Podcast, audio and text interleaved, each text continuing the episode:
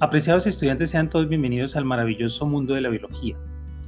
El cerebro es un órgano sumamente complejo y que ha requerido de millones de años para evolucionar hasta la complejidad actual. En su interior millones de neuronas se comunican entre ellas con un mecanismo químico esencial, la sinapsis. Básicamente se trata del impulso nervioso que se produce a través de las neuronas y que posibilita su comunicación.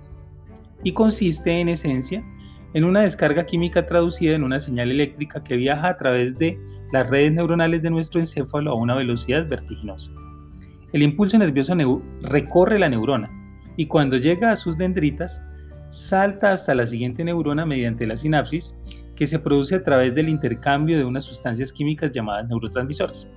Cada estímulo, cada movimiento genera un torrente de neurotransmisores químicos en distintas partes del cerebro en cuestión de milisegundos.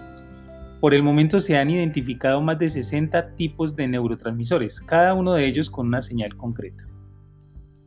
Y de este modo, las neuronas emisoras, según el mensaje que se quiere enviar, liberan un neurotransmisor en particular. Adrenalina, noradrenalina, dopamina. Después, esta sustancia química atraviesa el espacio sináptico para llegar a la neurona receptora.